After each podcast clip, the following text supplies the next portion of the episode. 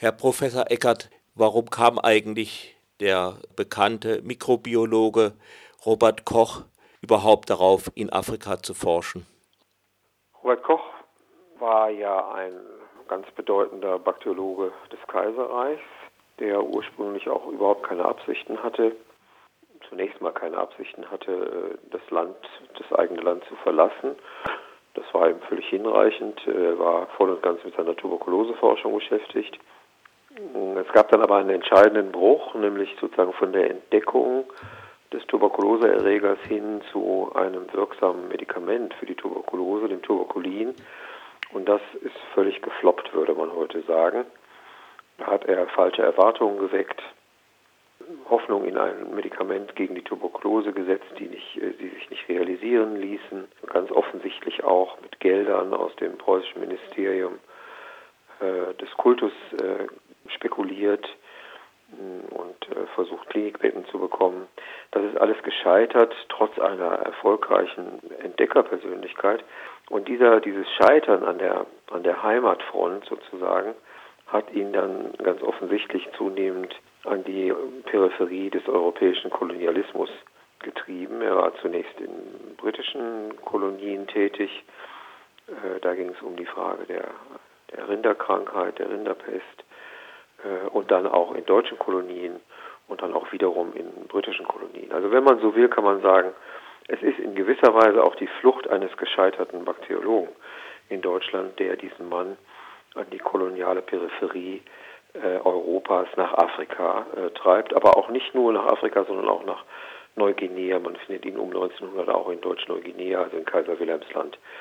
Also Flucht vor einer äh, schwierig gewordenen Existenz äh, im Kaiserreich selbst. Mhm. Aber war es nicht auch so, dass diese Kolonien auch einen gewissen Reiz boten? Erstmal gab es dort äh, neue, unerforschte Krankheiten und wohl auch äh, pa äh, Patienten, mit denen man experimentieren konnte, wie das vielleicht im Kaiserreich nicht immer möglich war. Der zweite Grund ist tatsächlich der, dass an, in diesen Kolonien, vor allem in den afrikanischen Kolonien, bislang unerforschte Krankheiten gab die Rinderkrankheit im britischen Kolonialgebiet von ganz erheblicher ökonomischer Bedeutung, auch nicht ganz ohne Zusammenhang mit der Schlafkrankheit, äh, weil die Rinder eben auch von Schlafkrankheit befallen werden konnten und Teil des Problems waren. Dann Neuguinea, die Malaria-Problematik, äh, verschiedene ungelöste Forschungsprobleme, wo man Patienten in Deutschland eben nicht finden konnte oder in Großbritannien nicht finden konnte aber eben auch die Möglichkeit, mit Patienten zu arbeiten, ohne die strengen Regulative äh, des Patientenschutzes beachten zu müssen, die in Preußen zum Beispiel seit 1900 errichtet worden waren. Nach einer Reihe von äh, Experimentalskandalen hatte das preußische Kultusministerium da relativ hart durchgegriffen und solche Versuche, wie sie eben in Afrika möglich waren, war, wäre in Preußen zumindest äh, im deutschen Kontext, also im preußischen Kontext nicht mehr möglich gewesen. Das mag sicherlich auch ein Beweggrund gewesen sein, neben privaten, äh, dieses reiselustigen Mannes, äh, der auch keine Mühen scheute, auch mal fremde Länder, ferne Länder zu besichtigen. Also zwei Dinge. Einmal, wenn Sie so wollen, die Flucht vor einer bedrohten Karriere auf jeden Fall. Und das zweite, die Möglichkeit, ganz neue Forschungsfelder außerhalb der Tuberkuloseforschung betreten zu können.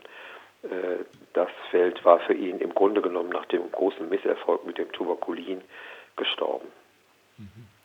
Und äh, was hat er dann gemacht? Also er hat ja äh, gegen die Schlafkrankheit Experimente gemacht oder Mittel erprobt. Im Viktoriasee können Sie das ein bisschen ausführen?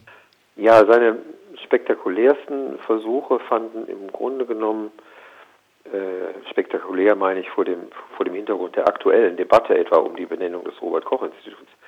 Die fanden äh, auf äh, britischem Kolonialterritorium statt, nämlich auf den Seesee-Inseln, die zu Uganda gehörten, am Viktoriasee, ganz, ganz in der Nähe der deutschen Grenze, beziehungsweise der Grenze zu Deutsch-Ostafrika, zu Tansania.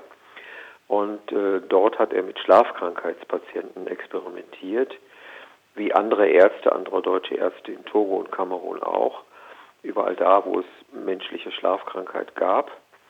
Äh, Koch hat äh, das getan, was üblich war zunächst mal.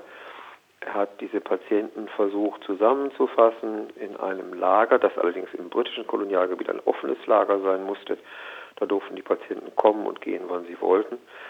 Und hat dann an ihnen, allerdings ohne ihre Einwilligung einzuholen, so wie das in Preußen zum Beispiel nötig gewesen wäre, Experimente mit neuen Medikamenten durchgeführt. Das waren vor allen Dingen solche Medikamente, deren Grundbestandteile Arsen war. Äh, Arsen ist ja an sich ein toxisches, äh, toxisches Element. Äh, diese Präparate, das hatte man herausgefunden, halfen zum Teil gegen die Syphilis. Daher kamen sie auch aus der Syphilisforschung, aus der frühen Syphilisforschung. Und es zeigte sich, dass in bestimmten Dosierungen diese Medikamente auch bei Schlafkrankheit wirksam waren. Und dann wurde, wie das so üblich war, wurden Versuchsreihen aufgestellt. Dann wurden Patienten, die an Schlafkrankheit litten, zunehmend äh, höher dosiert mit diesen Medikamenten behandelt. Das fatale Nebenergebnis einer solchen Behandlung, Nebenwirkung oder Begleitwirkung würde man heute sagen, war aber die Erblindung dieser Patienten. Sodass also neben den Therapiemöglichkeiten, zum Teil auch kleineren Therapieerfolgen, immer auch die große Gefahr, die dann auch eintrat, der Erblindung äh, zu fürchten war. Und so kam es dann zu Erblindungsfällen, äh, sodass man sagen muss, äh, Koch hat äh, hier in, auf den Seeseeinseln ganz offensichtlich zumindest solche Versuche durchgeführt, die er in Preußen nicht hätte durchführen können. Äh, er hat sie dann sozusagen nicht in dem Umfang, nicht in der Brutalität durchführen können, wie das in deutschen äh, Territorien möglich gewesen war, also etwa in Tansania selbst, da war das aber nicht so ein drängendes Problem, vor allen Dingen aber in Togo und Kamerun. Nur in Togo und Kamerun war Koch nicht, sondern da waren einige seiner Schüler, die dort äh, solche Experimente betrieben haben. Darauf gehen wir vielleicht das nächste Mal, nächste Mal ein. Ähm, mich würde jetzt noch interessieren, äh, Koch musste es ja mit dem Erblinden aufgefallen sein oder vielleicht kannte er das ja schon aus der Literatur. Hat er da nicht irgendwie eingegriffen? Ich meine, das Arsen problematisch war, weiß man ja nicht erst seit 1910 oder so. Ja, die Versuche wurden dann, konnten dann abgebrochen werden, äh, auf den Seeseeinseln zumindest. Aber das Problem löste sich auch oft dadurch, dass die Patienten entweder verstarben, äh, also die Versuchspatienten, äh, und zwar meistens an der Schlafkrankheit und seltener an der Intoxikation, zumindest war, war das auf den Seeseeinseln so, oder dass sie sich sozusagen weiteren Versuchen entzogen was sie äh, als, äh, ja, als Kolonialabhängige in einem britischen Kolonialgebiet durchaus tun konnten. Das war eine völlig andere Rechtssituation, als sie in den deutschen Kolonialgebieten vorherrschte. Wenn dort äh, Lager zusammengestellt wurden mit bestimmten Krankheitstypen, also Patienten, die ja bestimmte Krankheiten hatten, dann war den Patienten eben das, das Entweichen aus dem Lager wie einem, aus einem Gefängnis nicht gestattet. Das war auf den Seeseeinseln ganz anders. Da war ein Kommen und Gehen von den Patienten, sodass man von Zwangsmaßnahmen da zunächst mal nicht sprechen konnte. Ganz andere Situation herrschte in äh, Togo und Kamerun. Da errichteten junge, ehrgeizige deutsche Kolonialärzte regelrechte Concentration Camps, äh, Konzentrationslager, um hier an Patienten Experimente durchzuführen, bei denen es jetzt gar nicht mehr darum ging, äh, die Patienten primär zu heilen, sondern da ging es schon nur noch um die Erforschung der Präparate, also reine Erkenntnisexperimente. Wenn dann Heilung auch erfolgte, war es gut. Äh, aber man wollte vor allen Dingen die maximal anwendbare Dosis äh, ertesten und die Therapia magna sterilisans, also die Therapie versuchen experimentell herbeizuführen, die den größten sterilisierenden Effekt hat. Das heißt also, die Keime am maximalsten vertreibt und verbreitet. Und dabei kam es in der Tat anders als auf den Seeseeinseln zu sehr, sehr vielen iatrogenen Todesfällen, also Todesfällen, die durch Ärzte hervorgerufen wurden. Das war schon ein klassischer Unterschied. Wo kamen die Präparate her? Die Präparate kamen meistens aus Versuchsreihen, die von Paul Ehrlich in Frankfurt entwickelt wurden. Paul Ehrlich war ja der sozusagen der, ja, der Entwickler der Syphilis-Therapie äh, in Schüler Europa, von Robert Koch. Hm? Und ein Schüler von Robert Koch. Und ein Schüler von Robert Koch. Paul Ehrlich schickte diese Präparate äh, aus den Höchstwerken, schickte diese Präparate an die koloniale Peripherie, äh, also aus dem, aus dem Ehrlich-Institut äh, an die koloniale Peripherie, äh, einmal an Robert Koch und zum anderen bezogen aber auch die Ärzte in Westafrika ihre Präparate von dort und von einigen anderen Firmen auch, die sich darauf spezialisiert hatten, solche chemischen äh, Arsenpräparate herzustellen. Ganz nebenbei kamen aber auch andere äh, Präparategruppen, andere Chemikalien noch zur Erprobung mit zum Teil sehr schmerzhaften Effekten.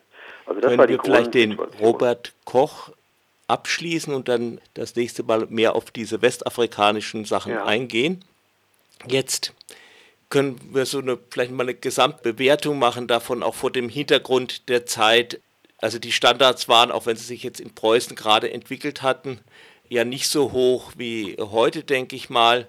Und was hätte Robert Koch anders tun können? Das Problem war, dass es eigentlich noch keine wirklichen ethischen Standards für solche Versuche gab. Erste Schritte in diese Richtung sind in Preußen tatsächlich in Gang gesetzt worden nach verheerenden Experimenten des Breslauer Dermatologen Albert Neisser mit äh, Syphilis-Serum an jungen Frauen, jungen Arbeiterinnen, jungen Prostituierten zum Teil auch die dazu geführt hatten, dass dieses skandalöse Experimentieren, bei denen die Patientinnen dann auch regelmäßig äh, Syphilis krank wurden, unterbunden wurde und zwar auch gesetzmäßig unterbunden wurde. Das war gerade an der Jahrhundertwende der Fall. Da gab es ein erstes Regulativ, das eigentlich relativ fortschrittlich war. Das sah vor, dass solche Versuche an Patienten nicht unter 18 Jahren durchgeführt werden äh, durften. Das sah die Einwilligung vor, das heißt also, es musste eine Einwilligung der Patienten vorliegen. Das sah das Protokoll führen vor und das sah auch vor, äh, dass äh, solche Versuche in einem Krankenhaus stattzufinden hatten und dann auch abgebrochen werden konnten. Also das war schon relativ fortschrittlich. Problematisch ist nur der Umstand, dass Kolonialsubjekte oder Kolonialindividuen nicht den gleichen bürgerrechtlichen Status hatten wie Reichsbürger.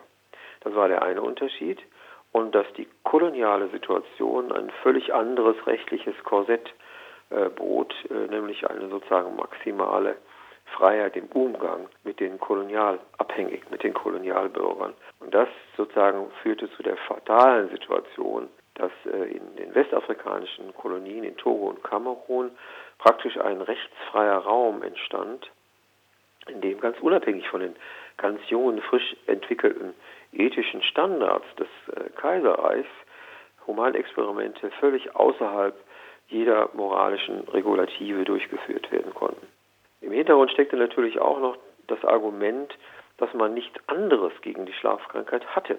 Das heißt also, da wurde schon auch damit argumentiert, die Schlafkrankheit ist ein kolonialökonomisch relevantes Feld.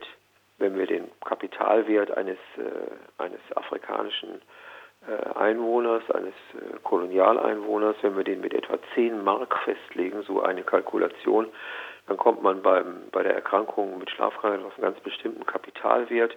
Wenn man den nicht verlieren will, dann lohnen sich solche humanen Experimente. Also ein rein ökonomisches Kalkül, was da aufgestellt wurde, äh, was überhaupt keine Rücksicht nahm auf, auf ethische Aspekte. Das war das andere, eine.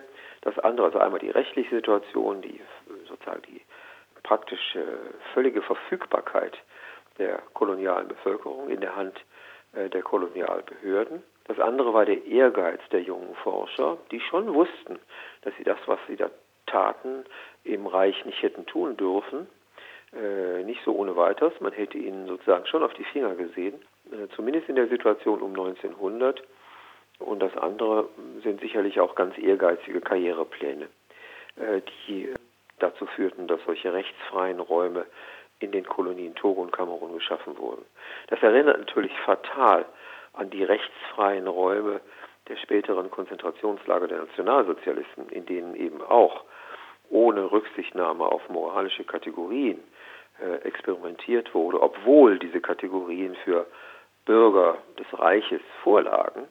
Das ist durchaus ein vergleichbarer Aspekt, nur der gleiche Name, Concentration Camp oder Konzentrationslager an der kolonialen Peripherie und Konzentrationslager im Reichsgebiet oder in den okkupierten Gebieten des Deutschen Reichs nach 1933 bzw. 1939. das ist eine völlig andere Situation. Das lässt sich nicht miteinander vergleichen. Das waren keine Vernichtungslager äh, in, de, in den Kolonien, aber schon auch Lager, in denen die Bevölkerung, die dort inhaftiert war, komplett in den Händen der Kolonialbevölkerung, äh, Kolonialverwaltung war und den Ärzten unterstand, auch disziplinarrechtlich.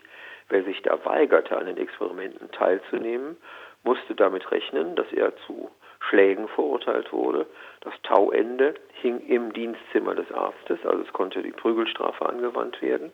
Wenn Patienten flohen, wurden sie mit Polizeitruppen wieder eingefangen und die Familien wurden sozusagen als Steuerhinterzieher behandelt, weil ihnen nämlich steuerliche Vergünstigung geboten worden war, wenn sie eingewilligt hatten, dass die ähm, Familienmitglieder in diese Lager gesteckt wurden und vieles andere mehr. Also eine komplett rechtlose Situation, auf die wir da treffen, in der allerdings Robert Koch äh, in den westafrikanischen Kolonien keine Rolle spielt.